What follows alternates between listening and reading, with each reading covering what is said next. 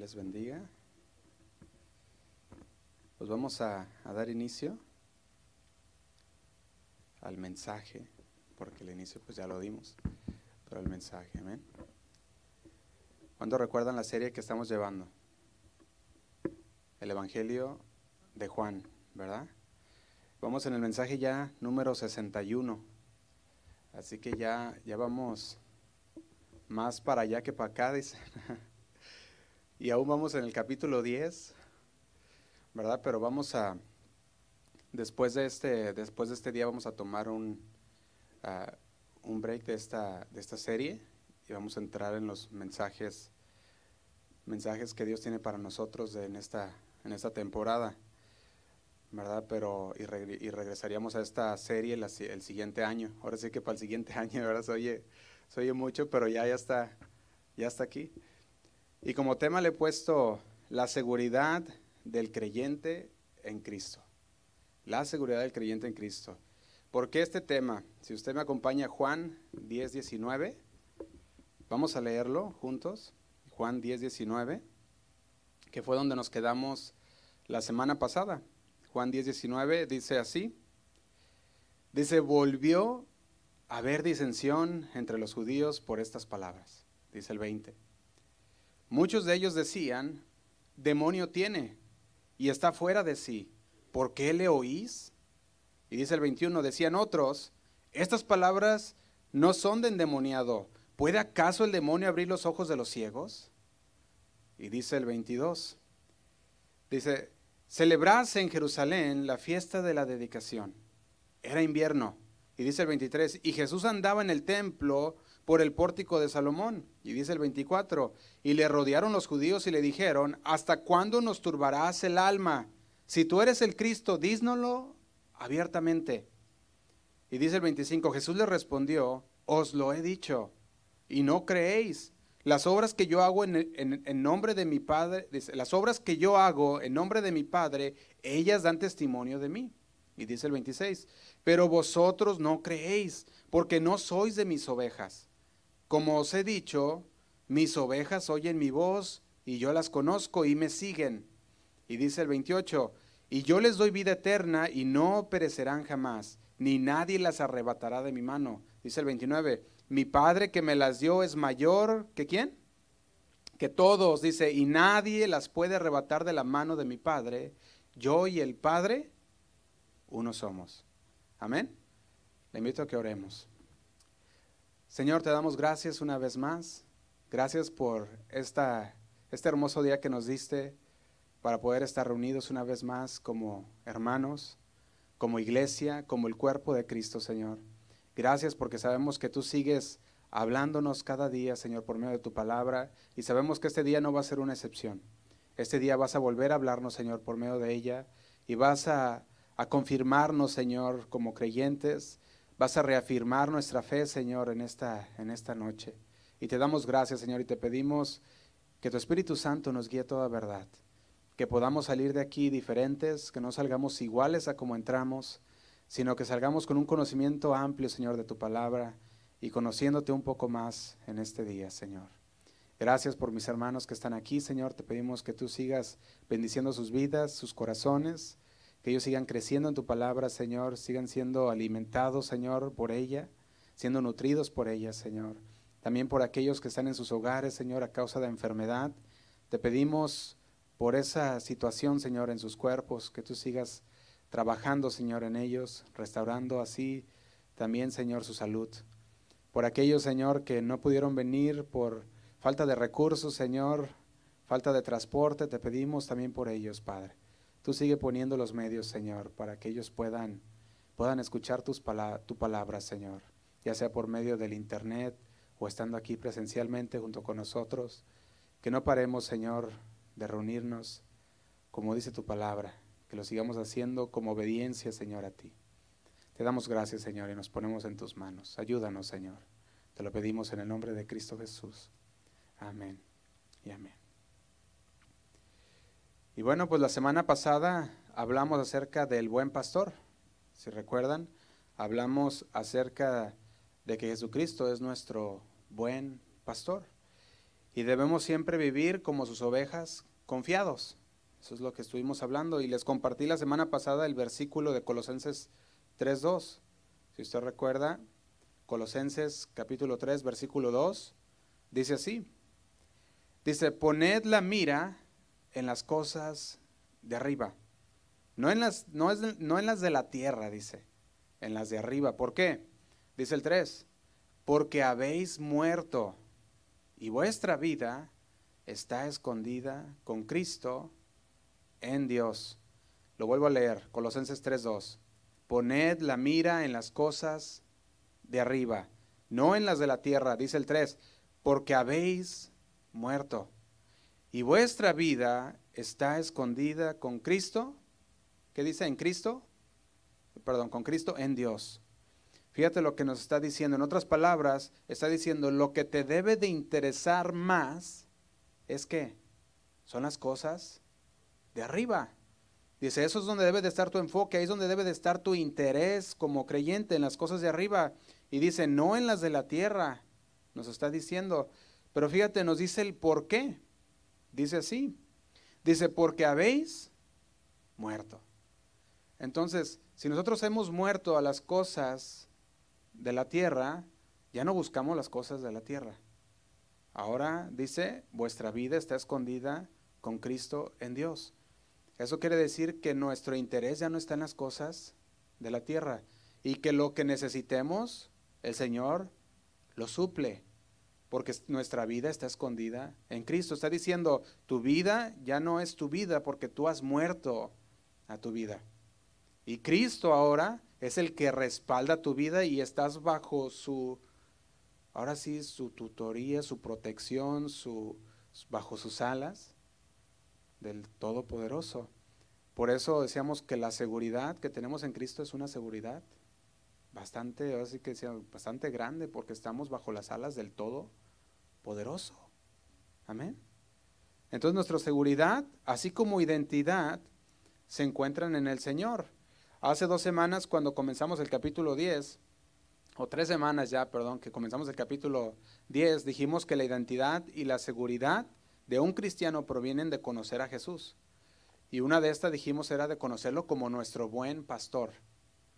Y una vez que lo conocemos como nuestro buen pastor, no estamos preocupados ni angustiados, porque decimos, Él es mi buen pastor y nada me faltará. ¿Recuerdan? Ahora, entonces nuestra identidad, ay, perdón, nuestra identidad no es lo que hacemos, ¿verdad que no? Esa no es nuestra identidad, esa es nuestra profesión. ¿Verdad? Nuestra identidad no es lo que hemos hecho tampoco. Eso es nuestro pasado, lo que hemos hecho. Nuestra identidad no es lo que disfrutamos, porque entonces eso sería nuestra preferencia. Nuestra identidad es lo que Dios declara que es. Eso es lo que es nuestra identidad. Y una parte importante de nuestra madurez cristiana es comenzar a vernos como Dios nos ve. Esa es parte de esa madurez cristiana. Cuando lo vemos no por los lentes del hermano, no por los lentes del pastor, sino por los lentes de Dios. Y vemos quiénes somos para Dios, sus hijos, sus ovejas. ¿Sí o no? Entonces, en lugar de definirnos por nuestro pasado, en lugar de definirnos por nuestros errores, en lugar de, definirnos por nuestras adicciones o incluso nuestra carrera, pudiera decirlo también, debemos definirnos de acuerdo con los estándares de Dios. Y el Señor nos ha dicho que somos sus hijos. Y Dios es el único que tiene derecho a definirnos, ¿sí o no? Nada más nos puede definir. Si Dios ya lo hizo, entonces veámonos por los lentes de Dios. Entonces, ahora que avanzamos en los versículos 19 al 30, vamos a encontrar que, que continúa la conversación.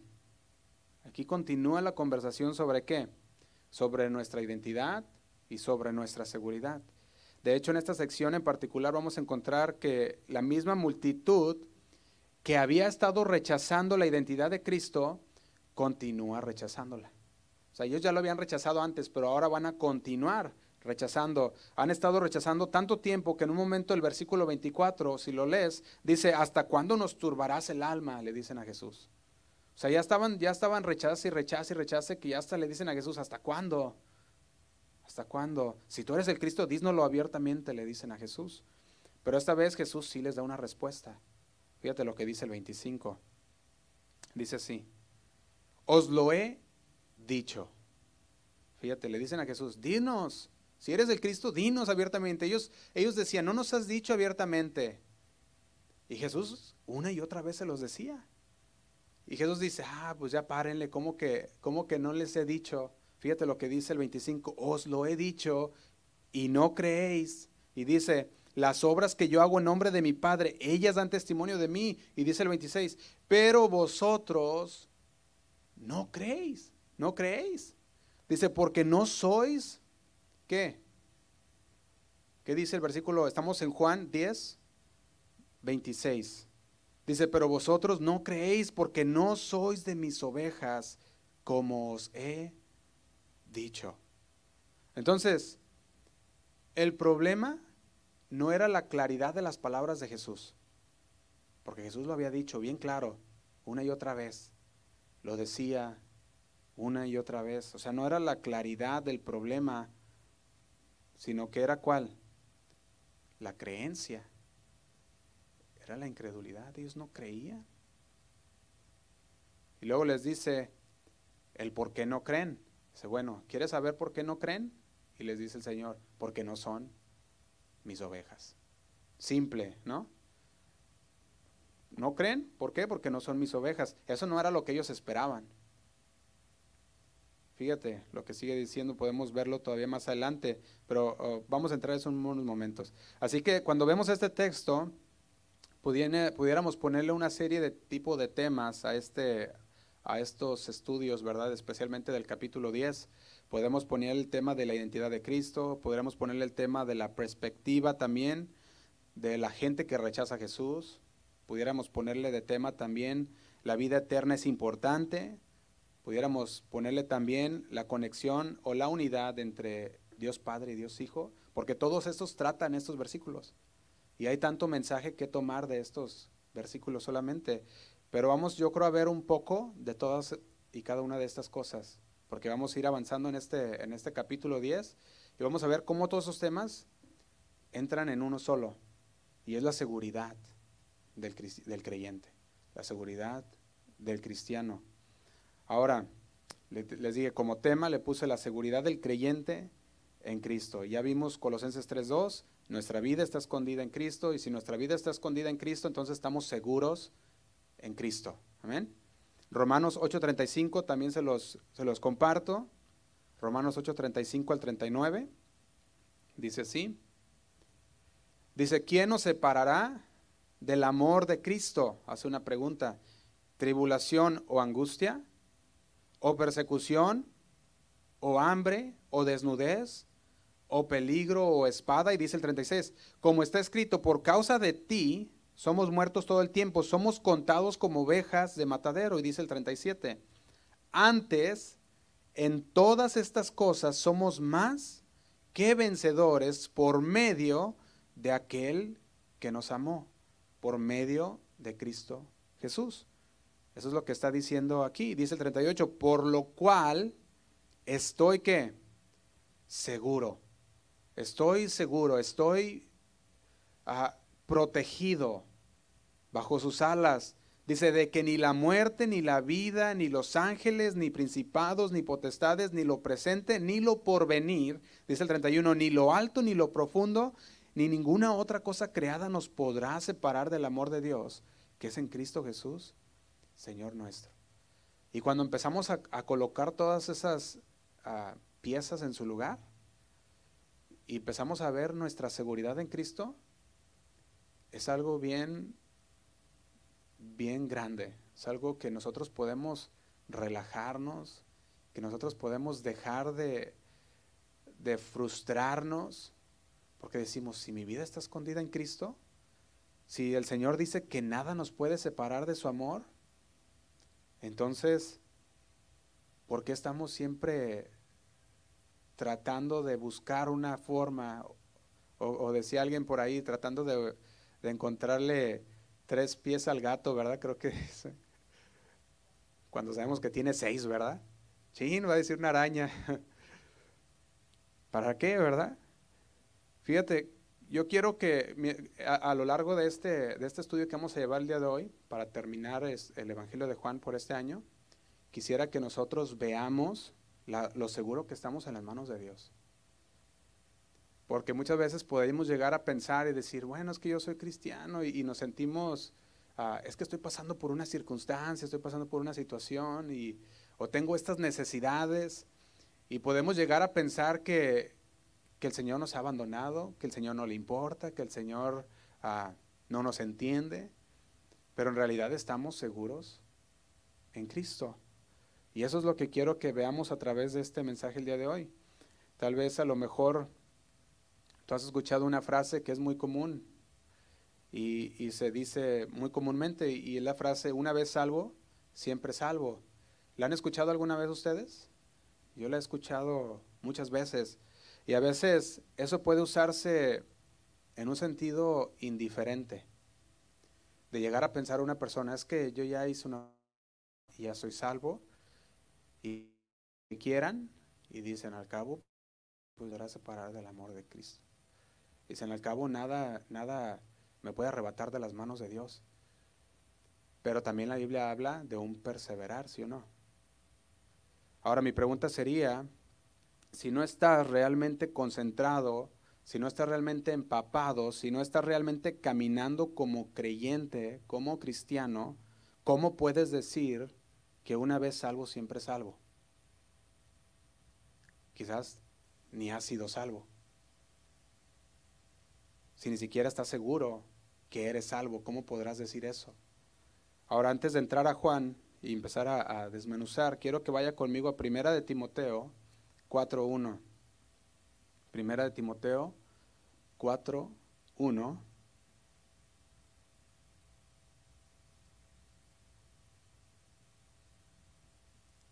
Y vemos muy bien lo que nos habla en este, en este versículo. Dice así, pero el Espíritu, ¿quién? El Espíritu dice claramente que los postreros tiempos, ¿Cuántos saben que estamos viviendo los postreros tiempos? Amén. Estamos viviendo esos tiempos últimos. Y fíjate lo que dice, en los postreros tiempos, algunos que dice, apostatarán de la fe. ¿Cómo van a apostatar? Escuchando a espíritus engañadores y a doctrinas de demonios. Quiero que veamos algo aquí, es bien interesante porque dice la palabra apostatarán. Y esta palabra es bien interesante. ¿Por qué? Porque la palabra apostasía, que es donde viene esa palabra apostatarán, eh, significa abandonar, significa distanciarse, significa el abandono de una postura intelectual concebido en función de un distanciamiento físico. Eso es lo que le da el significado al diccionario. Entonces, cuando está diciendo que apostatarán, está diciendo que en los últimos tiempos habrá un apartamiento, un abandonamiento de qué? De la fe. ¿Y de qué está hablando? Está hablando de que es un abandono de la fe deliberadamente. O sea, que dice la persona, no es que yo ya no quiero nada. Yo ya no quiero saber nada del Señor. Yo, yo sí era cristiano y, nunca faltaba a la, iglesia y, siempre estaba leyendo la Biblia y siempre estaba orando, pero ya no quiero saber nada de Dios. Ese es la apostasía. Es un abandono, es un distanciamiento deliberadamente. Eso es traicionar a Jesús.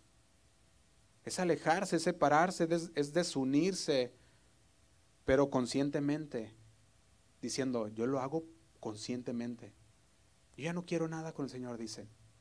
Y, conscientemente y, en sus facultades dicen, no quiero. Y se alejan, apostatarán de la fe. Entonces, cuando, cuando vemos este versículo dice, pero el Espíritu dice claramente que en los postreros tiempos, en los últimos tiempos que nosotros estamos viviendo el día de hoy, algunos apostatarán de la fe escuchando espíritus engañadores y doctrinas de demonio. Está diciendo que esto, ah, lo que se está significando, está diciendo que hay personas que en realidad eran personas salvas, eran creyentes en el Señor. ¿Y qué hicieron? Se apartaron, se enfriaron, apostataron, se desunieron deliberadamente, conscientemente de la fe. Ahora, si una persona no ha creído en el Señor, si no ha tenido fe en el Señor, no puede apostatar. Porque no, puede apostatar alguien que no ha creído en el Señor. Tiene que haber sido alguien que creyó en el Señor, que depositó su fe en el Señor para entonces apostatar. O sea, no le puedes decir a una persona que nunca fue salva que apostató.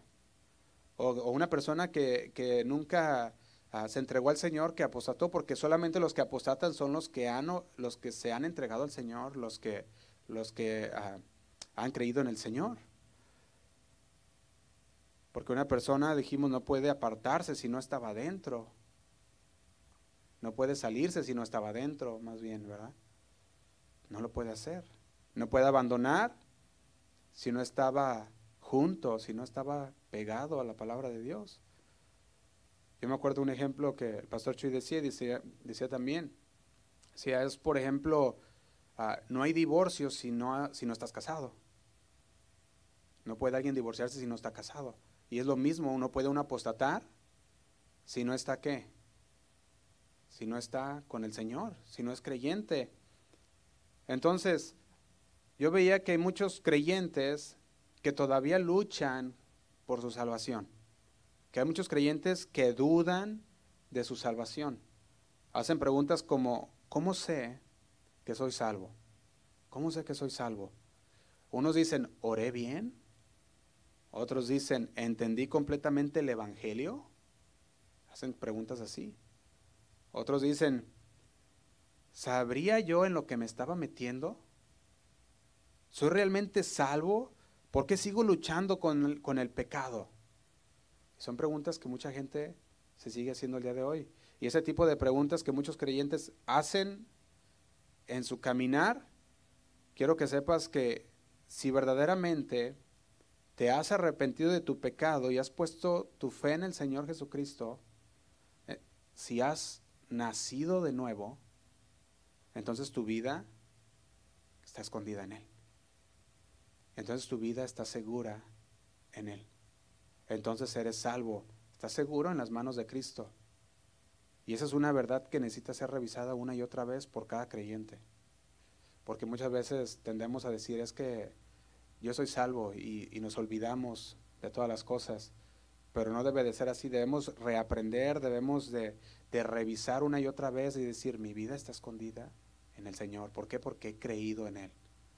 Porque Él es mi Señor y es mi Salvador.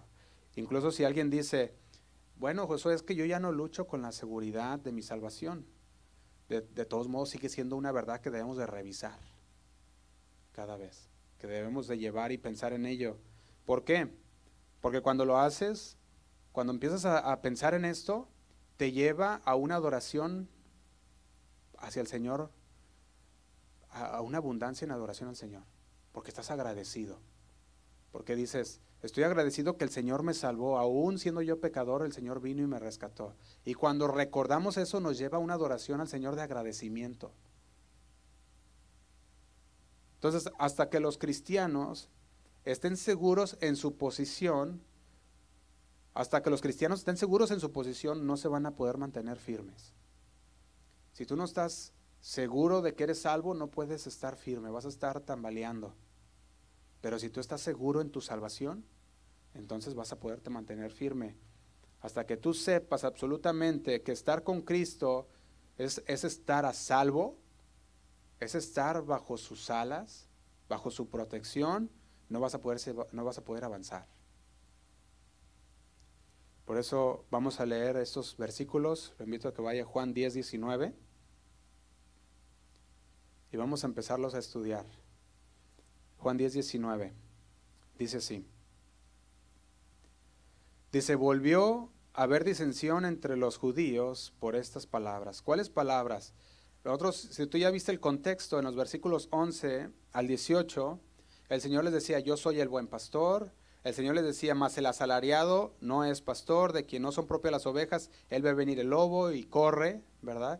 Y empezaba a decir todas estas palabras que empezaron a confrontar a los judíos religiosos a los líderes religiosos. Y ellos al empezar a ser confrontados, hubo una disensión. Hubo una división, fíjate lo que dice, volvió a haber disensión, volvió a haber división entre los judíos por estas palabras. ¿Por qué hubo una división? Dice el, el versículo 20, fíjate lo que dice. Muchos de ellos decían, demonio tiene y está fuera de sí. ¿Por qué le oís? Y esta no era una acusación nueva, esta una acusación que ya venía desde tiempo atrás para con Jesús. Ya lo venían acusando que era un endemoniado, que estaba loco. Si tú recuerdas, ya lo vimos en Juan 7:28, Juan 7:48, Juan 8:52. Entonces vemos Juan 7:28, Juan 7:48 y Juan 8:52. Son versículos que nos hablan que ya venía tiempo atrás diciéndole estas cosas a Jesús. Entonces, esta solamente era otra forma que estaban tratando de desacreditar al Señor. Eso es lo que estaba pasando. Entonces, en lugar de venir a escuchar lo que él quería decir, le decían, está loco, está endemoniado, ¿por qué lo escuchan? No, lo, no, no le escuchen. Pero aquí vemos donde hubo una división, porque unos decían esto, mas no todos cayeron en eso. Unos decían eh, en verdad, decían lo siguiente, dice el 21. Decían otros estas palabras, decían, estas palabras no son de endemoniado. ¿Puede acaso el demonio abrir los ojos de los ciegos? ¿Puedes ver que no estaban de acuerdo? Unos decían, es endemoniado, está loco, otros decían, no son palabras de endemoniado, porque ¿puede un endemoniado abrir los ojos de los ciegos? Entonces, cuando vemos este incidente o cuando vemos esto que estaba pasando, vemos que es el inicio de una nueva ola de ataques contra Jesús volvió otra vez los ataques contra Jesús, contra su identidad. Él había dicho, yo soy el buen pastor. Ellos decían, no lo escuchen, está loco. No está en su, en su capacidad mental, ¿verdad? ellos decían, está endemoniado. Entonces, para el grupo del versículo 21, ellos decían, no, no es así. No lo está. ¿Por qué? Porque él puede, él ha hecho milagros, porque la manera en que habla no es la misma en que habla un endemoniado. De hecho, Juan 9:31, el que era anteriormente ciego, dijo lo, dijo de la siguiente manera, Juan 9:31, dijo así. Dice, y sabemos que Dios no oye a los pecadores. Dice, pero si alguno es temeroso de Dios y hace su voluntad, a ese oye, dice Juan 9:31. Y dice el 32, desde el principio no se ha oído decir que alguno abriese los ojos a uno que nació ciego. Y dice el 33 de Juan 9, 33, dice, si este no viera de, si este no viniera de Dios, ¿qué dice? Nada podría hacer. Y eso es lo que, lo que decía el hombre ciego, ¿te imaginas? Y eso es lo que sigue diciendo mucha gente religiosa aún. Por lo largo del tiempo, a lo largo del tiempo, ellos no estaban contentos con solo no estar de acuerdo o estar en desacuerdo con la palabra de Dios, sino que tenían que provocar una división. O no, no, no, no solo no estamos de acuerdo, tenemos que provocar una división. Y por eso dice el 19, volvió a haber disensión, división entre los judíos por estas palabras. Y dice el 22, dice, celebrábase en Jerusalén la fiesta de la dedicación. Era invierno. Y dice el 23, y Jesús andaba en el templo por el pórtico de Salomón. Ahora quiero que veamos algo aquí. Esta es una sección donde nos muestran varias cosas que pudiera parecer insignificante. Decimos, la fiesta de la dedicación, y luego dice, era invierno, y luego dice, Jesús andaba en el templo del pórtico de Salomón, y lo podemos leer así muy rápidamente y decir, ah, pues son detalles, ¿verdad? Pero quiero que veamos algo. La fiesta de la dedicación preparaba el escenario para la siguiente porción de la escritura. Dice, la fiesta de la dedicación, cuando dice aquí en el versículo 22, podemos ver que la fiesta de la dedicación nos ayuda a saber que han pasado aproximadamente dos meses desde los versículos 21 y 22. Entonces, del versículo 21 al versículo 22 ya pasaron dos meses. ¿Por qué? Porque en el versículo 21 estaban saliendo de la fiesta de los tabernáculos y ahora están entrando a la fiesta de la dedicación. Entonces podemos de ahí calcular las dos festividades y calcular el tiempo que había transcurrido. Ahora, podemos ver también otra cosa. Dice, es invierno. Entonces, nuestro contexto es, estaba la fiesta, habían salido de la fiesta de los tabernáculos, habían entrado a la fiesta de la dedicación y habían transcurrido dos meses después de que Jesús había, ah, había enfrentado con los religiosos. Ahora estaba otra vez enfrentándose una vez más con ellos y nos dice la otra cosa, la ubicación. Y la ubicación dice que era el pórtico del templo de Salomón. Y yo me ponía a investigar esta, esta parte. Este pórtico estaba al lado este del templo y este pórtico tenía vistas al valle. era un pórtico precioso.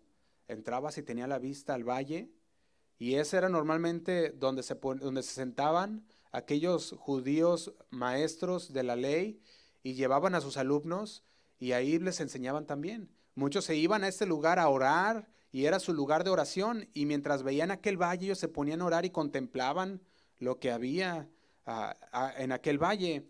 Era un lugar popular también para los rabinos, para que caminaran tranquilamente y empezaran a meditar en la palabra de Dios. Era un lugar de meditación, de oración, también donde se enseñaba a los demás para tenerlos en, una, en, un área más, más ah, se dice silenciada, ¿verdad? Con más, ah, para que pudieran prestar más atención. Y dice que Jesús estaba en el pórtico de Salomón. Y eso lo encontramos también en Hechos 3 y Hechos 5, acerca del pórtico de Salomón, cuando los primeros cristianos se reunieron ahí y compartían el Evangelio de, el Evangelio de Dios. Entonces, el pórtico de Salomón era un lugar popular. Eso es lo que podemos ver. Dice el 24. Y lo rodearon los judíos y le dijeron, y aquí es bien importante también, porque muchas veces podemos pensar, ah, rodearon los judíos como para poder escuchar y, entender la palabra de Dios. Y muchas veces las traducciones nos hacen pensar que esa era la situación. Ah, pues se rodearon y, y para escuchar y para estar atentos, pero no es eso lo que significa aquí. Estaba diciendo que lo rodearon, es como un rodeo, como si fuera de lobos, ah, acechando a la presa.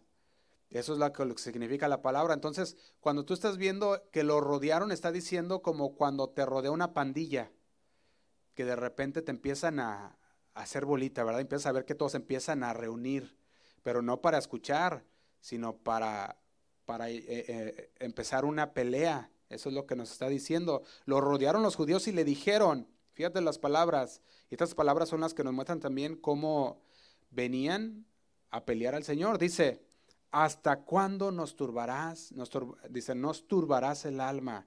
Si tú eres el Cristo, dínoslo abiertamente. Ahora, cuando entendemos esto, que lo rodearon como pandilla, como lobos que acechan a su presa, podemos ver que no era una solicitud amable.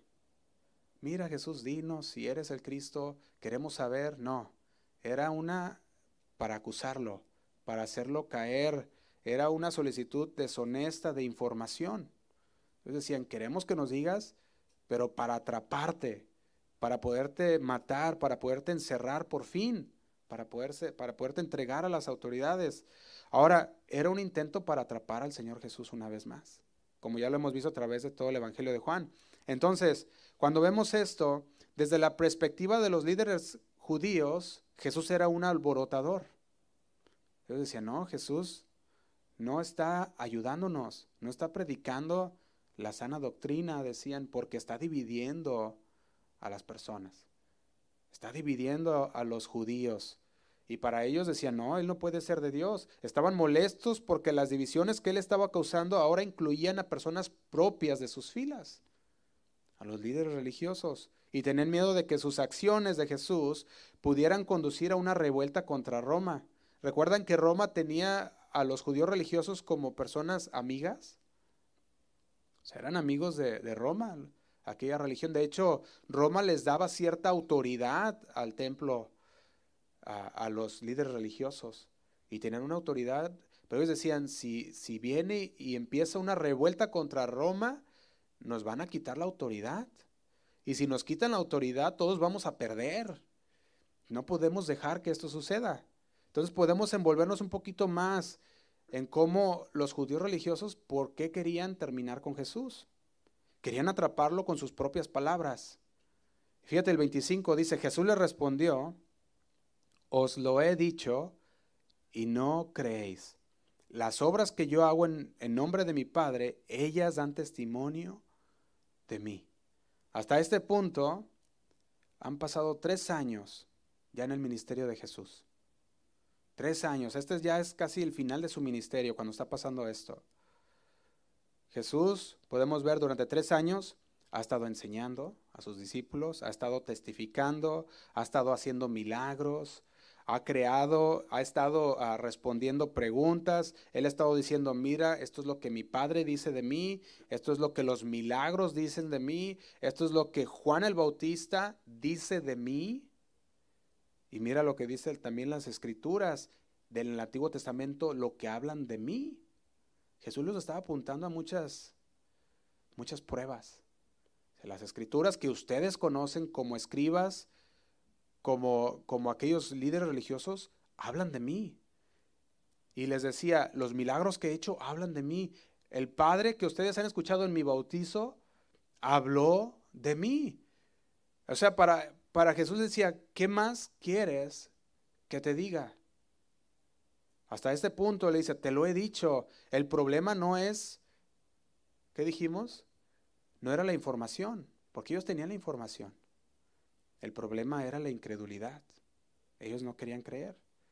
Entonces, si no creyeron al mismo profeta que ellos respetaban, que era Juan el Bautista, si no creyeron en las mismas escrituras que ellos decían amar y estudiaban como escribas, como aquellos ah, sabedores de la palabra, si no creyeron en Dios mismo, al cual ellos decían servir, y si no creyeron en los milagros que ellos mismos presenciaron y vieron con sus propios ojos el milagro de aquel ciego, el milagro de aquel paralítico, si no creyeron en todo eso, ¿cómo querían creer que el Señor les decía, yo soy el Cristo? Y que ellos dirían, ah, ahora sí ya creemos.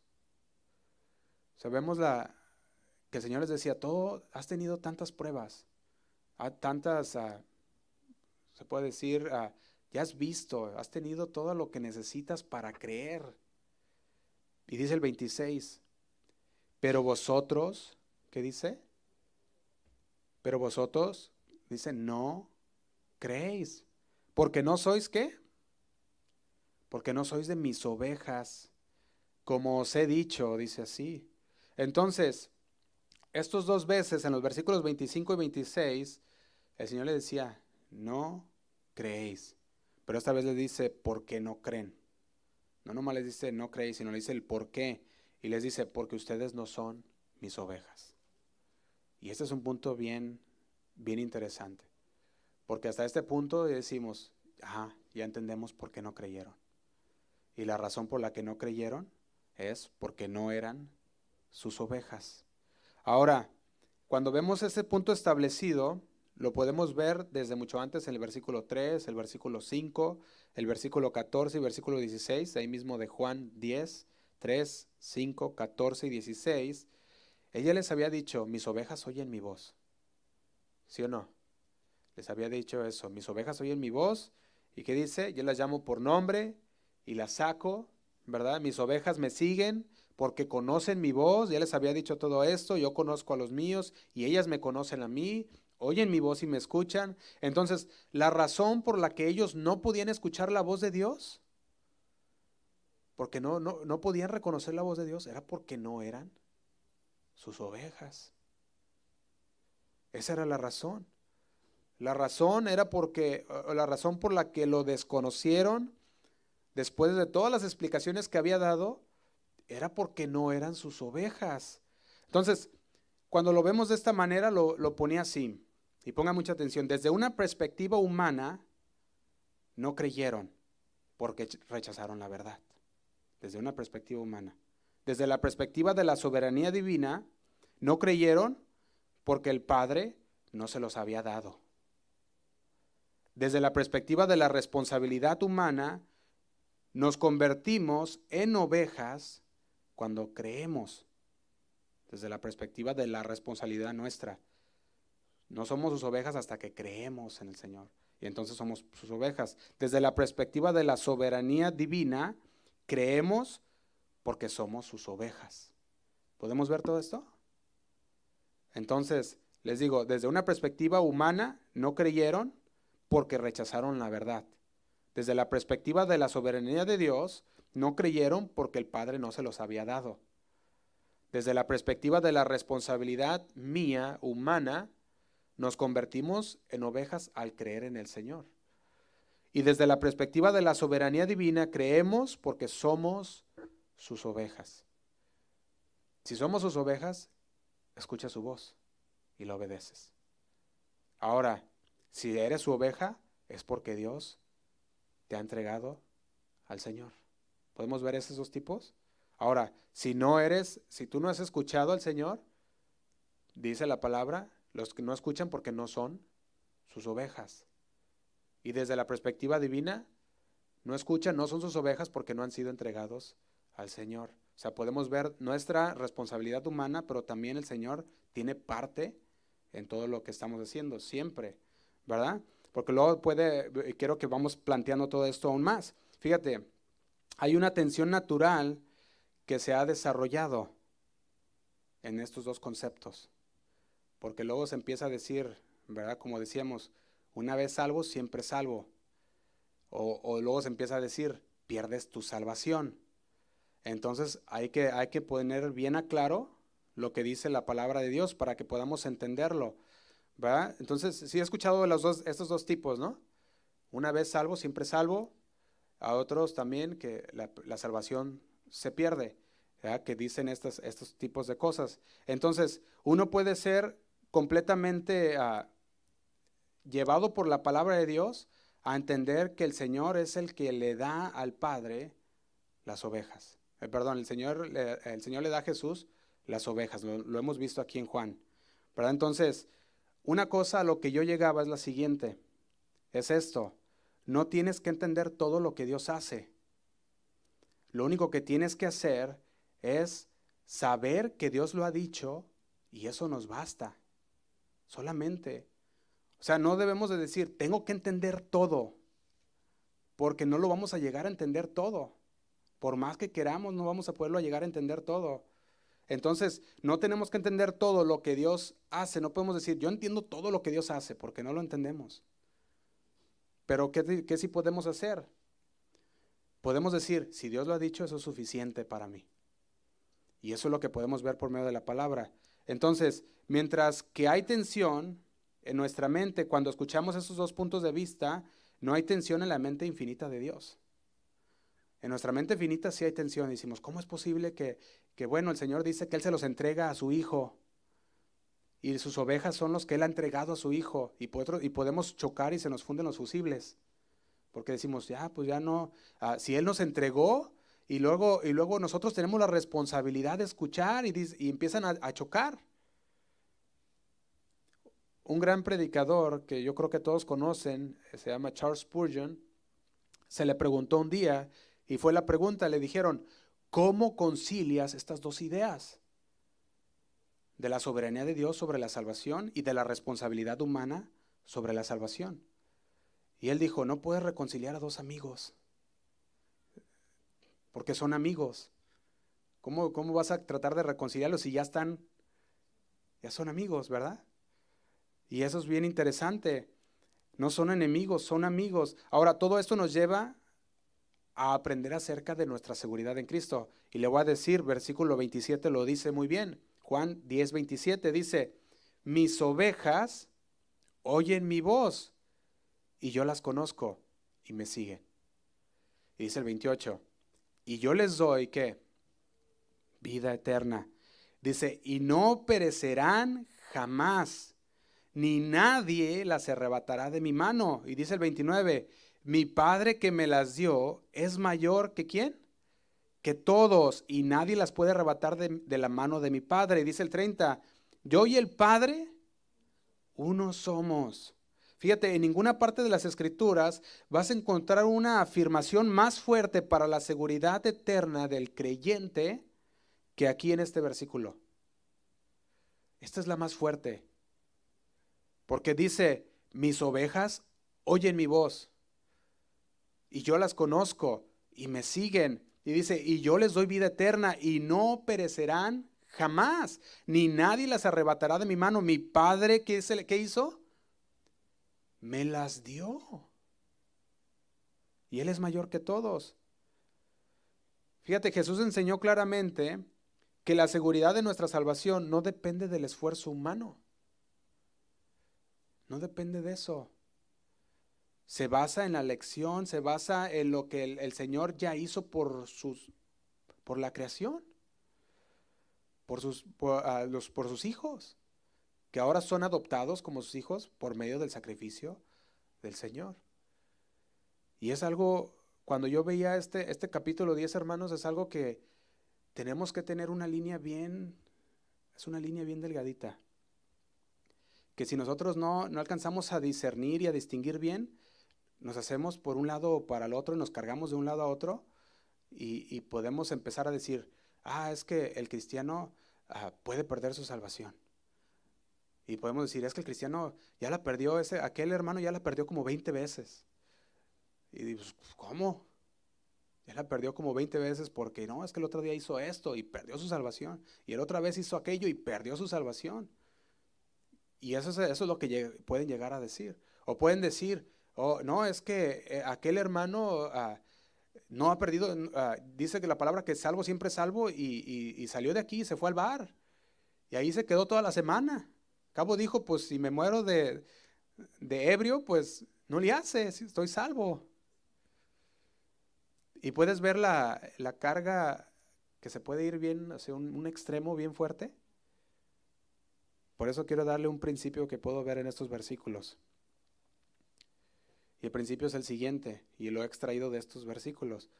No tenemos motivos o razones para temer o dudar de nuestra salvación como creyentes.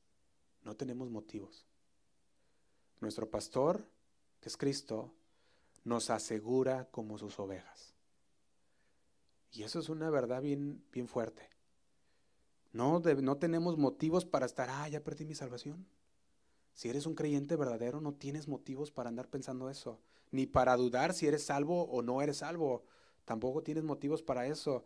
Y le doy al menos cinco promesas como base. Número uno, Juan 6:39. Juan 6:39 dice así.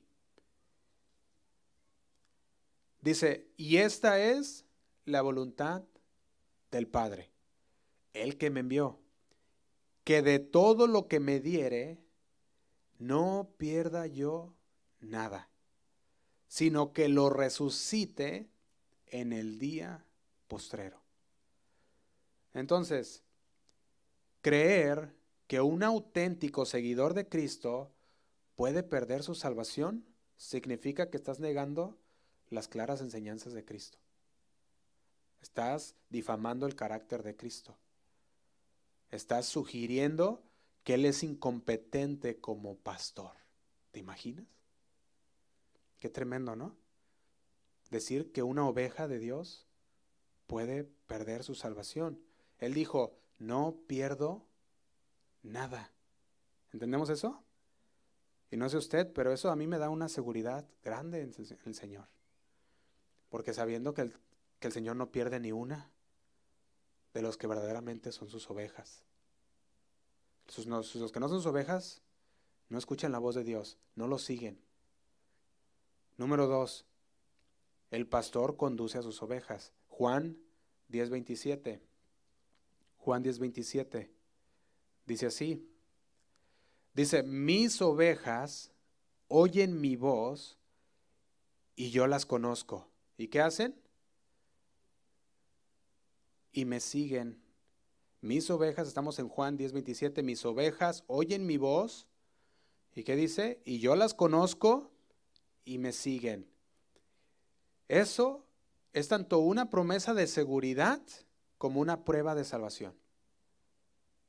No sé si lo puedes ver. Es una promesa de seguridad, pero también es una prueba. Y te voy a decir cómo. Dice, mis ovejas oyen mi voz. Y yo te puedo preguntar, ¿oyes la voz de Dios? Y ahí es una prueba. Si tú oyes la voz de Dios, eres de sus ovejas. ¿Y qué pasa? Dice el Señor, y yo las conozco y me siguen. Por eso dijimos, es una, una promesa de seguridad, pero también es una prueba de que verdaderamente somos del Señor.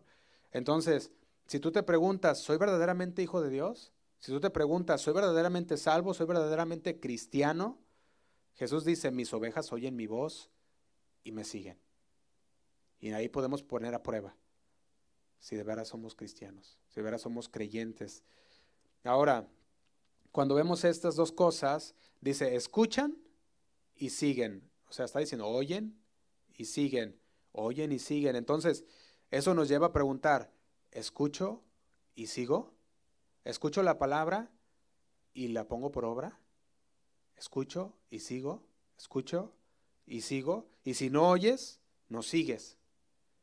Si te haces oído sordo y estás escuchando la palabra, pero no la pones por obra, entonces la escuchas, pero no la sigues.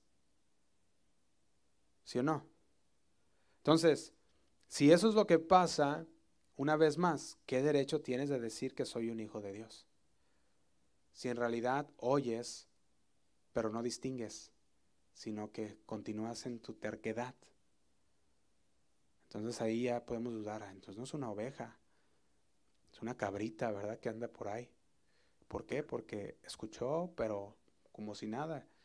Trata de hablarle a una cabrita y anda brincando, ¿verdad? Por todos lados y no, sé si han visto, pero un, día estaba viendo un video que estaba un árbol lleno de cabras arriba del árbol. Y dije, santo, ¿cómo le hacen para llegar hasta arriba, verdad? Decía, Señor, solamente tú, porque no tienen alas, pero ellos escalan ahí las, escalan ahí el árbol y se llegan hasta arriba. Yo decía, un árbol y las cabras todas arriba del árbol. Dije, wow. Pero si llegas y las quieres bajar, no te hacen caso. Tienes que andar arriando, ¿verdad? O trayéndoles comida para que te hagan caso. Oyen, pero no siguen. Y el Señor dice, mis ovejas oyen mi voz y me siguen. Ahora, los pastores en estos tiempos a menudo cortaban la oreja de la, de la ovejita o le ponían esa perforación o le ponían una marca a la oveja para distinguir cuáles eran de él y cuáles no. Y esto se hacía muy seguido también. Ellos con esta marca pueden decir, esta es mía, esta es mía. Y, si tú notas en, este, eh, notas en este texto que el Señor da dos marcas de las ovejas que son suyas. Y podemos ver que Jesús marcaba sus ovejas de esa misma manera. Ellos decían, ellos me van a escuchar. Esa es una marca. Ellos me van a escuchar. Y la siguiente, me van a obedecer. Me van a seguir. Entonces ellos me escuchan y me seguirán. Entonces, si tú eres oveja de Él, vas a escuchar y vas a obedecer. Entonces podemos ir al, siguiente paso, el siguiente número 3. El pastor reconcilia a sus ovejas. Juan 10, 28. Dice así. Juan 10, 28 dice, y yo les doy vida eterna, y no perecerán jamás, ni nadie, que dice, las arrebatará de mi mano. Y aquí podemos ver algo. Una y otra vez Jesús nos ha dicho que por medio de Él tenemos vida eterna, ¿sí o no? Juan 17.3, fíjate lo que dice. Nos dice lo siguiente, y esta es la vida eterna, que te conozcan a ti, el único Dios verdadero, y a Jesucristo, a quien has enviado. Fíjate, nos dice, nosotros vamos a obtener una vida eterna. Y esa vida eterna es que lo conozcamos a Él, el único Dios verdadero, y a Jesucristo, a quien has enviado. Es decir, cuando experimentamos la relación para lo que fuimos nosotros creados, la Biblia enseña que la humanidad fue creada para una relación con Dios, para que estuviéramos en relación con Dios. Entonces, nuestros pecados, ¿qué pasó? Nos separaron de esa relación. Eso fue lo que separó la relación. No había nada que pudiéramos hacer, no había nada que pudiera reconciliarnos con el Señor, pero Jesús hizo por nosotros lo que ninguno de nosotros podíamos hacer. Y eso lo hemos visto una y otra vez. Romanos 5.1, se los leo, dice así. Dice, justificados pues por la fe, tenemos paz para con Dios. Y luego nos dice, ¿por medio de quién? Dice, por medio de nuestro Señor Jesucristo. Entonces, nosotros íbamos camino a la perdición, íbamos camino al infierno. ¿Por qué? Porque vivíamos en nuestros delitos y pecados. Pero dice, justificados somos, pues, por la fe. Y lo dice, ahora tenemos paz para con Dios por medio de nuestro Señor Jesucristo. Entonces, Él reconcilió la relación para aquellos que depositaron su fe en Cristo. ¿Y cuántos hemos recibido esa reconciliación? Amén. Somos reconciliados por Dios. Ahora, aquí está la belleza de esa oferta. Ahora, si usted recuerda, estábamos diciendo hace unos momentos que las mismas verdades que crearon tensión acerca de la salvación son exactamente las mismas verdades que liberan la tensión cuando se habla de la seguridad. Porque tú dices, bueno, es que unos dicen salvo siempre salvo, otros dicen no pierdo la salvación y, muchos se atoran en eso. Pero la misma verdad de la palabra es la que nos hace libre de esa tensión. Porque la palabra de Dios nos dice ahora, eres salvo si eres una oveja y escuchas la voz de Dios y obediente, eres obediente a su palabra, eres una oveja de Dios.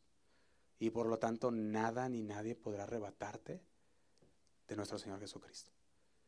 Y esa es la seguridad. Fíjate, primera de Juan 3.8 dice así. Dice, el que practica el pecado es de quién? Del diablo.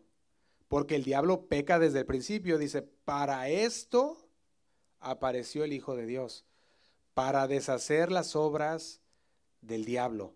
Y dice el 9, todo aquel que es nacido de Dios, ¿qué hace?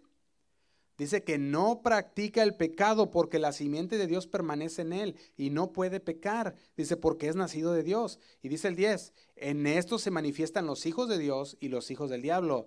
Todo aquel que no hace justicia y que no ama a su hermano, no es de Dios. Fíjate lo que nos está diciendo. Nos da unas, unas pruebas a nosotros para saber si somos hijos de Dios, ¿sí o no? Eso es lo que está haciendo. Dice, el que practica el pecado, ahí está, ya tronó. ¿Practicas el pecado? Entonces dice, no eres de Dios, eres de tu padre el diablo, dice así, ¿verdad? Dice, pero para esto apareció el Hijo de Dios, para esto vino Jesús, para deshacer lo que el diablo había ya hecho con nosotros. Todo aquel que es nacido de Dios no practica el pecado, no lo maquina, no está siempre, ¿y ahora qué voy a hacer? Y ahora voy a hacer esto, y ahora voy a hacer el otro. Ahora, ¿el creyente peca? Sí, el creyente todavía sigue pecando, pero no practica el pecado. Pero cuando, cuando el creyente peca, ¿qué pasa? Se arrepiente y dice, ay Señor, perdóname, lo que hice no fue, no fue algo que, te agradó y, se lamenta y viene al Señor y le pide perdón. Y el Señor, el Señor nos perdona. Pero hay una diferencia entre el pecar ahí de vez en cuando y una diferencia entre practicar el pecado, de vivir en el pecado. Y fíjate, Efesios 2.8, yo se lo leo, nos habla y dice, Efesios 2.8, porque por gracia sois salvos. Dice, ¿por medio de qué? De la fe. Eso es Efesios 2.8. Dice, y esto no es de vosotros, pues es un regalo de Dios. Eso dice Efesios 2.8, ¿sí o no? Entonces dice el 9, no por obras para que nadie se gloríe. No es por lo que tú haces para que no te digas, yo lo hice por mis propias cuentas. Romanos 8.12 se los leo también. Dice así, Romanos 8:12 dice, así que hermanos, deudores somos, no a la carne, para que vivamos conforme a la carne.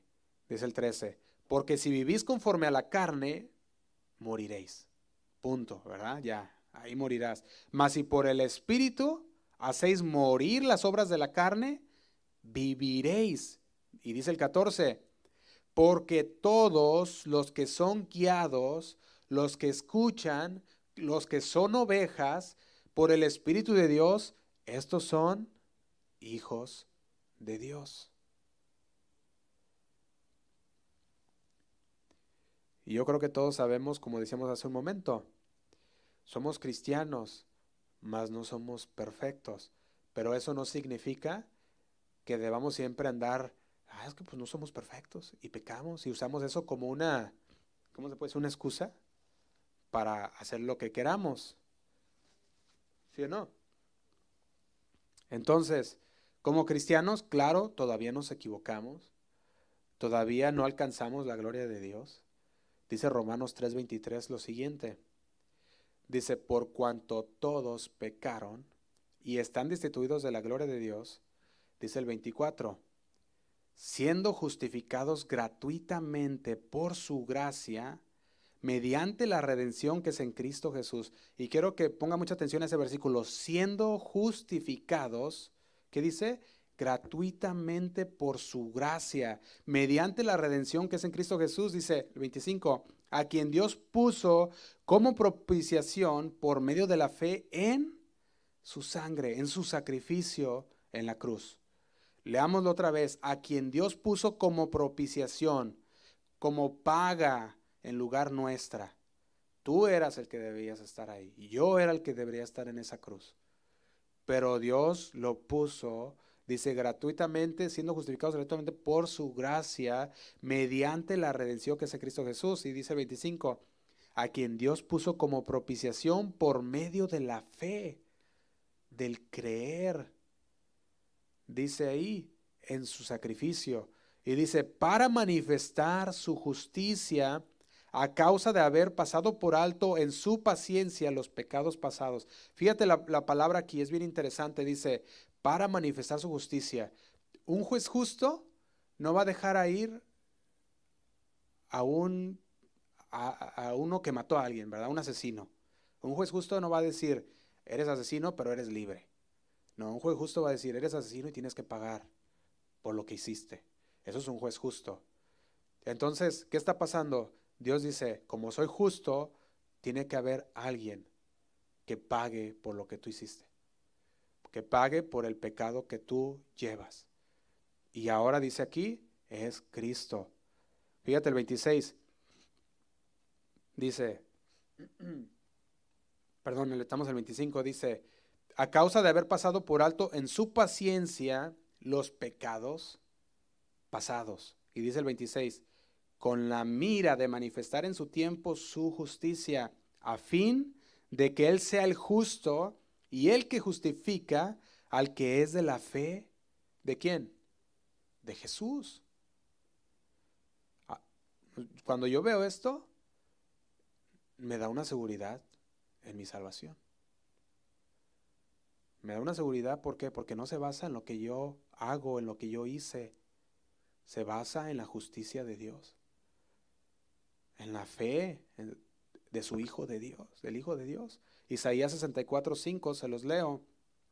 Pueden en la pantalla si gusta. Isaías 64, 5 dice, saliste al encuentro del que con alegría hacía justicia, de los que se acordaban de ti en tus caminos. He aquí, tú te enojaste porque pecamos. En los pecados hemos dice, perseverado por largo tiempo. Y dice, ¿podremos acaso ser salvos? Y dice el 6, si bien todos nosotros somos como suciedad y todas nuestras justicias como trapos de inmundicia. En nuestras justicias estamos tronados, pero en la justicia de Dios somos salvos y estamos seguros. Mi seguridad se basa en lo que Cristo ha hecho por mí. Amén. Número cuatro, vamos terminando hermanos. El pastor sostiene a sus ovejas. Y este es el que más me ha sacudido mientras escuchaba. El pastor sostiene a sus ovejas. Juan 10, 28 y 29, vamos a leerlo.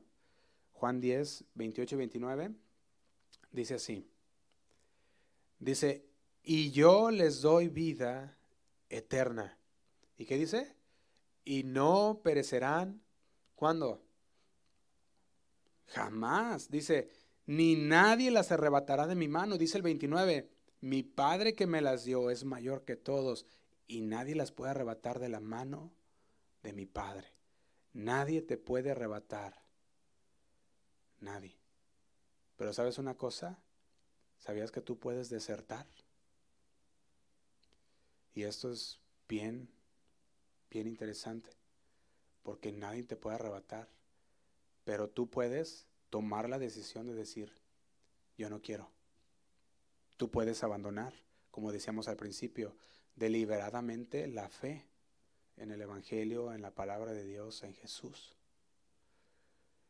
Y ser de aquellos que dice Primera de Timoteo 4.1, ser de aquellos que apostataron en los postreros tiempos. Y dijimos apostasía es el abandono. Dijimos también que es el apartamiento deliberadamente de la fe. Y muchos pueden decir, no, es que yo soy salvo. Pero se apartaron. Pero no continuaron. Ahora, nosotros podemos ver bien algo que nos puede mostrar más y es ahí mismo, dice, mi Padre que me las dio es mayor que todos y nadie las puede arrebatar de mi mano, de la mano de mi Padre. Pero la advertencia de Dios sigue en pie en muchas partes de la palabra. De hecho, si nosotros vamos basados en Juan 15:6, podemos leer lo siguiente, dice así. Dice, "El que en mí no permanece será echado fuera como pámpano, y se secará, y lo recogen y los echan en el fuego, ¿y qué dice? y arden. Entonces, nada nos puede separar a una persona que está en Cristo Jesús, pero tú puedes decidir desertar, tú puedes decidir apartarte, lo que te haría un apóstata, lo que haría que tú dejarías la, dejarías la seguridad que Cristo te ha brindado de su protección. Entonces, cuando leemos estos versículos, nosotros podemos ver que el Señor habla de que debe haber una firmeza, que debe hablar una, constancia, que debe haber una fidelidad. ¿Hasta cuándo? Hasta el final. Porque dice, el que en mí no permanece será echado fuera como pámpano. Entonces, como creyentes, creemos que un cristiano no pierde la salvación. No la va a poder perder cada rato y, y ya la perdí y la volví a perder. Y eso no lo puede hacer un creyente no puede perder, pero sí puede abandonar su salvación. Según la palabra, como lo leímos, el que en mí no permanece será echado como pámpano. Era un pámpano, estaba pegado a la vid, estaba recibiendo la, eh, la, nutrición de la palabra de Dios que lo, que lo hacía crecer, que le hacía dar fruto, y de repente le dice, no permaneciste, y te tuvimos que meter tijera, y te tuvimos que cortar, y te secarás y los recogerán y los echarán al fuego y arderán. Fíjate qué tremendo.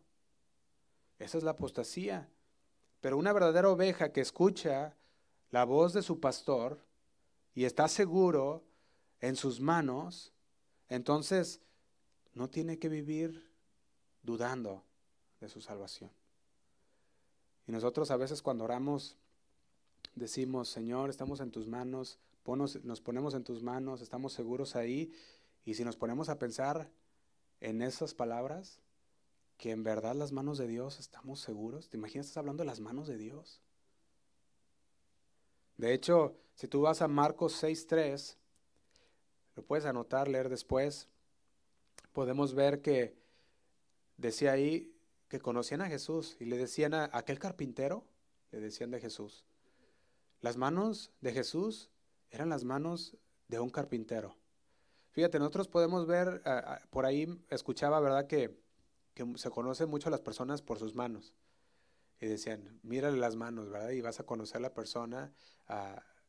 y, tú ves una mano que está llena de cicatrices, una mano que está llena de, de callos, ¿verdad? Y conoces, es una persona de trabajo duro. su trabajo es duro, ¿verdad?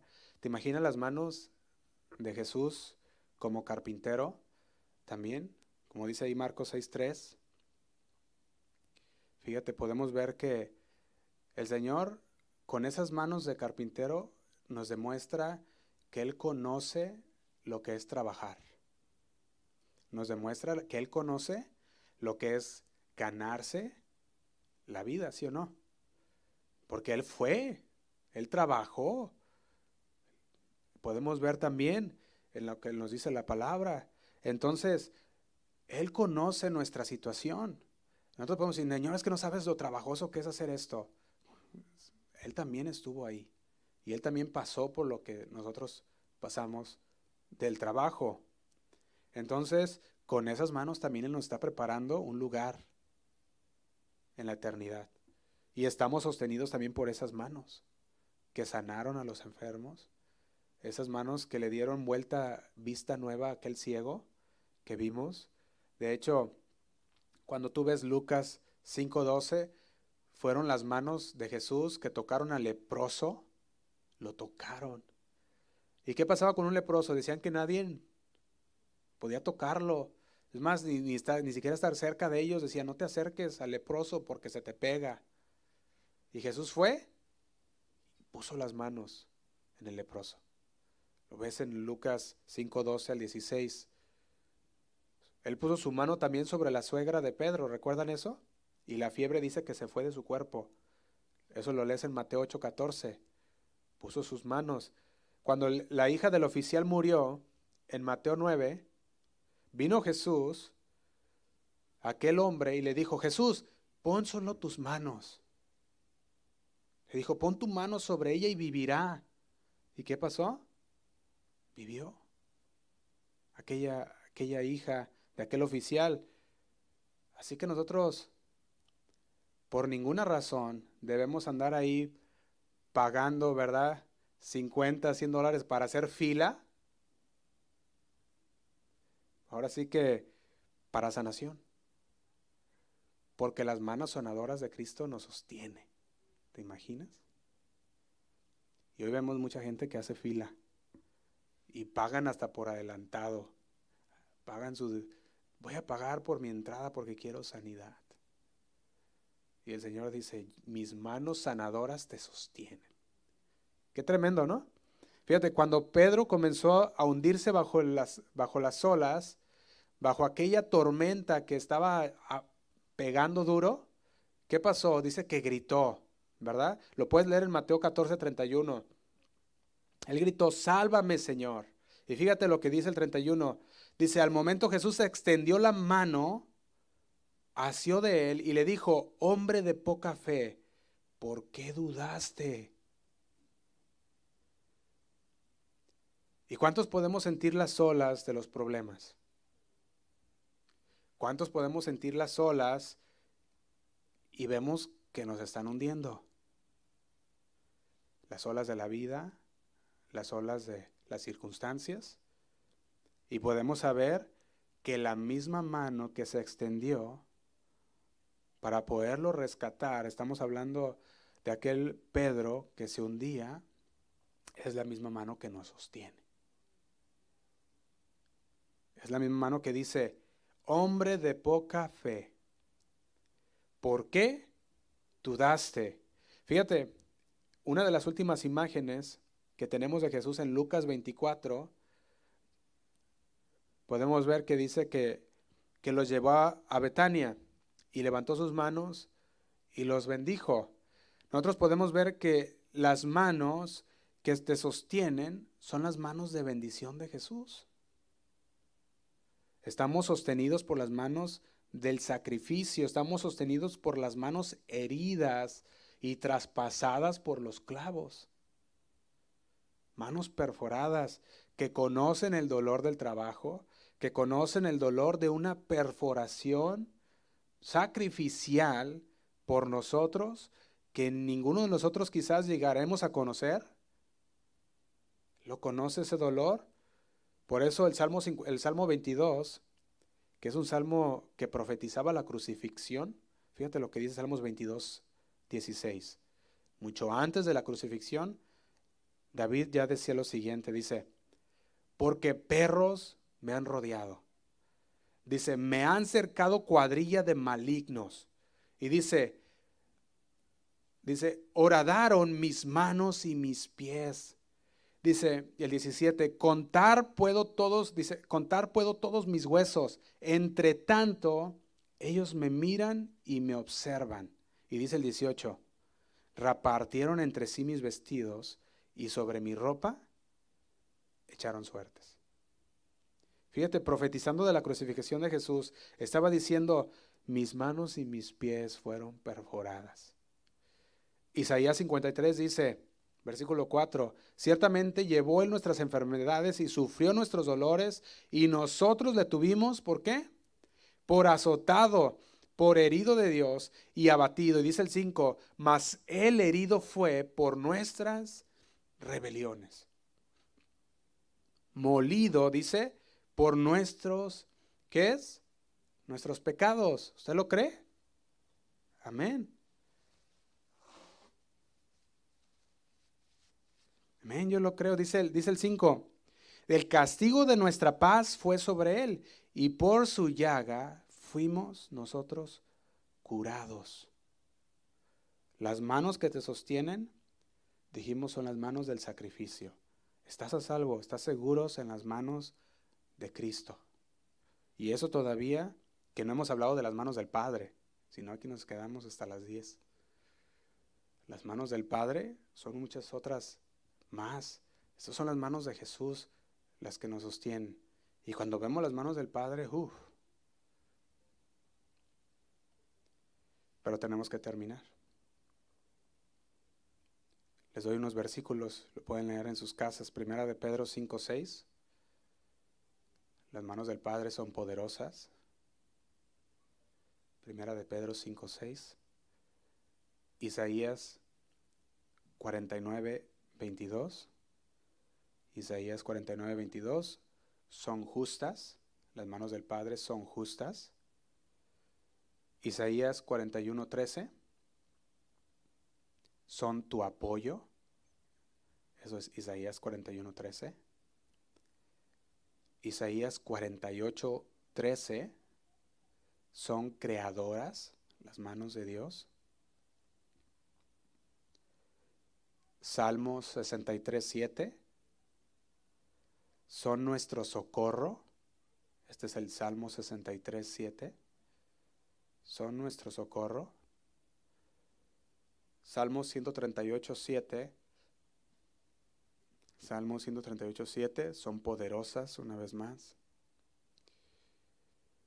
Cuando empezamos a poner todas estas piezas juntas,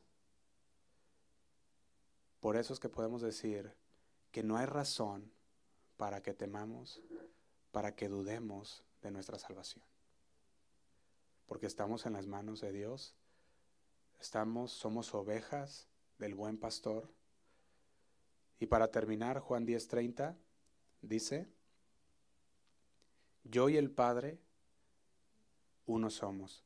La palabra griega habla de una sola unidad.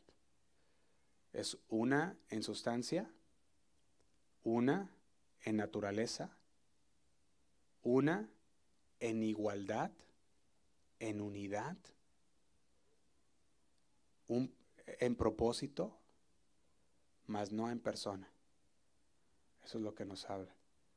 Entonces, yo, soy, yo y el Padre uno somos, nos habla de una unidad en su sustancia, en la naturaleza, en igualdad, en unidad, en propósito, mas no en persona.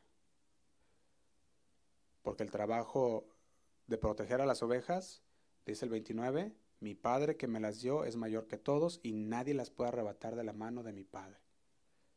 Y hoy el Padre uno somos. Es el trabajo del Padre y del Hijo el cuidar las ovejas. Amén. Y por eso estamos seguros. ¿Lo cree usted? Vamos a, vamos a orar para terminar. Lo invito que se ponga de pie.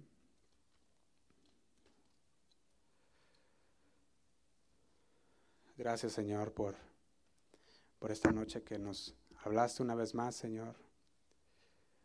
¿Quieres, quieres dejar bien claro, Señor, que estamos seguros en ti. Quieres dejarnos bien claro, Señor, que como ovejas de tu prado, de tu redil, estamos seguras en ti, Señor. No hay nada ni nadie que nos pueda arrebatar de tus manos, Señor. Tus manos, en tus manos estamos seguros. En tus manos, Señor, podemos confiar siempre. Y Señor, en esta noche queremos salir de aquí afirmados en tu palabra, confiados, Señor, en ti, que no hay nada ni nadie que nos pueda separar de tu amor. Lo único que nosotros debemos hacer es permanecer en tu palabra. Permanecer, Señor, ser fieles a ti, ser leales, Señor, ser agradecidos. Eso es parte del carácter de un creyente, Señor, de un verdadero creyente. Te damos gracias, porque una vez más tu palabra nos ha sellado, nos ha confirmado y podemos salir en paz, confiados en tu salvación. Gracias, Señor. Te pedimos, Señor, por aquellos que había duda en su salvación, aquellos que tenían dudas, Señor, sobre si son o no ovejas de tu prado, ovejas de tu redil. Tú nos has puesto a prueba con tu palabra. Y nos dices, si escuchas y obedeces mi palabra, eres de mis ovejas. Porque tenemos, Señor, el testimonio de tu palabra, que es suficiente para guiarnos, Señor, para hablarnos de quién eres tú. Si no creemos, Señor, no es por falta de información, es por la incredulidad, por la dureza de nuestro corazón. Nos ponemos en tus manos, Señor. Te pido por mis hermanos que están aquí en esta noche.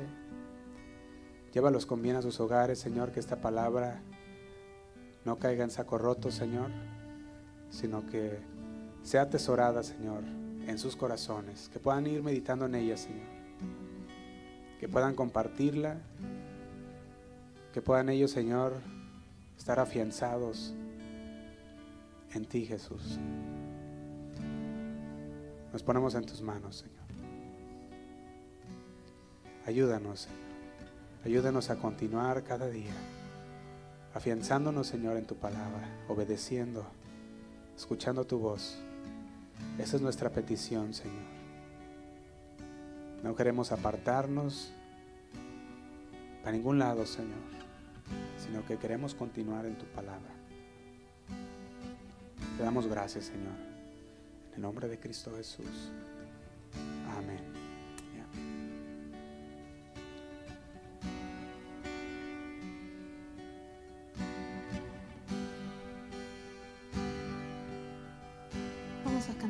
Señor.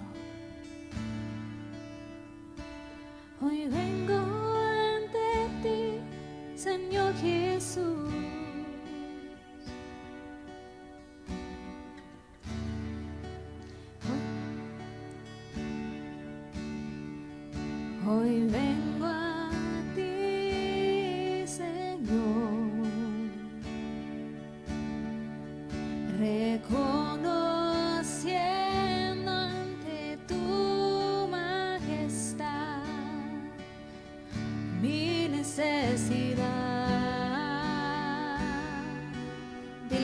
necesito, Señor, te necesito a ti.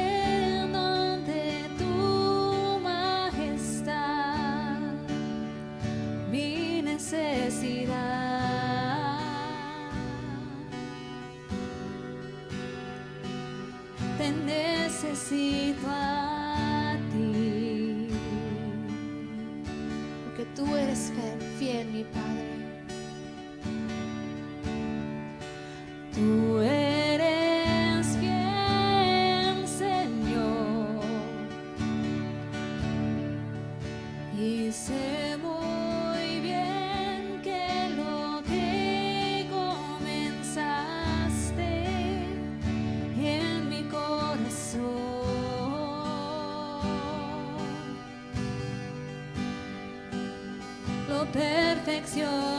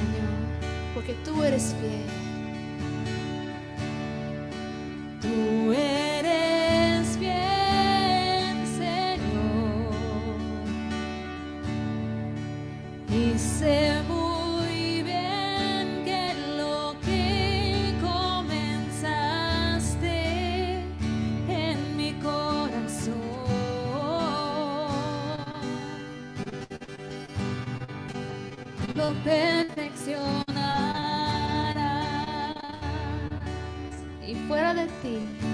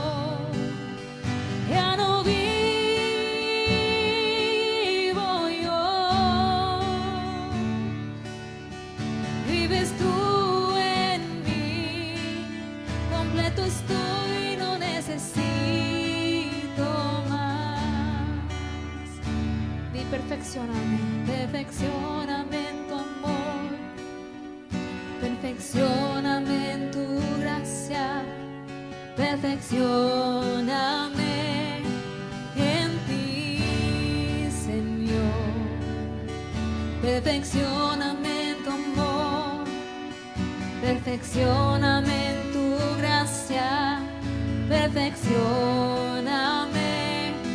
en ti, perfeccioname, perfeccioname en amor, perfeccioname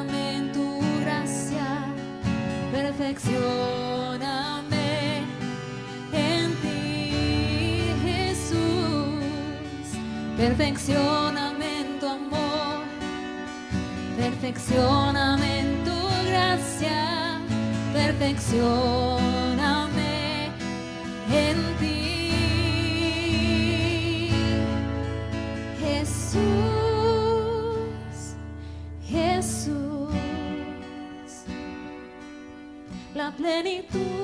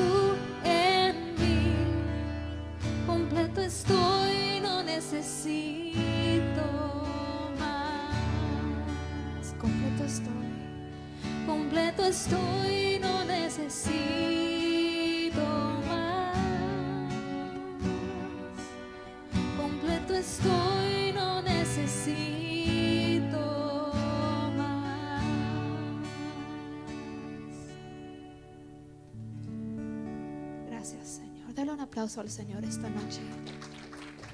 Sigue perfeccionándonos, Señor, en tu amor, guiándonos como el buen pastor. Y te damos toda la gloria y honra y honor, Señor, en el nombre de Cristo Jesús. Amén. Gracias, hermanos. Dios les bendiga.